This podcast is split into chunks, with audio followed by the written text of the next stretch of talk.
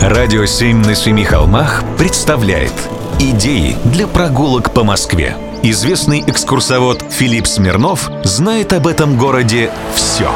Прогулки со Смирновым. Здравствуйте. Многим понятно, что строить так, как никогда и нигде не строили, почетно, интересно и волнительно. И риск обмешуриться в полный рост тоже велик. Архитектор Константин Мельников, знаменитый мастер авангарда, был совершенно неробкого десятка. Он добился того, что ему разрешили построить первое в мире здание, где балконы амфитеатра вынесены наружу и размещаются в характерных выступах на фасаде. Клуб Русакова Союза коммунальников. Это на улице Стромынка, 6. В целях увеличения числа сценариев использования помещения архитектор разработал проект движущихся перегородок. По проекту три балкона могли отделяться от главного зала вертикальными ширмами, образуя отдельные аудитории на 180 человек – а вместительность главного зала варьировалась от 250 до полутора тысяч посетителей.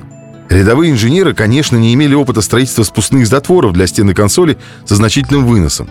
Поэтому архитектор столкнулся с рядом сложностей. Но напор, дерзость, связи, капелька занудства. Кто знает, что именно, но что-то помогло ему, и здание построили. В трех верхних этажах движущиеся стены имели следующую конструкцию – на высоте, несколько превышавшей рост человека, стена была разделена пополам.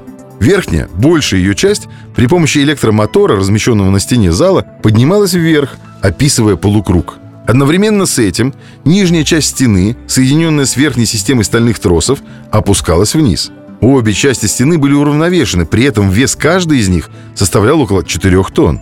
В двух нижних залах живая стена весом около трех тонн представляла собой цельную раму, опускающуюся вниз при помощи двух вращающихся винтов, приводимых в движение одним электромотором. Сегодня, конечно, ничего этого увидеть нельзя. После Великой Отечественной войны систему мобильных ширм демонтировали. Еще раньше окна заложили кирпичом. Деревянные переплеты и окна того времени плохо держали тепло.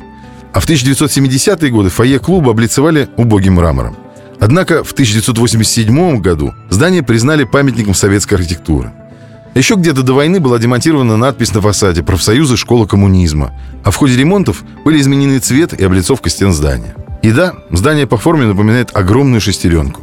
И все же, это первое в мире сооружение, где вся объемно-планировочная структура здания подчинена идее трансформирующегося пространства главного зала. А при строительстве Константин Мельников применил не только раздвижные четырехтонные ширмы, но и другие прогрессивные для своего времени технологии. Например, железобетонный каркас. Недавно здание отреставрировали.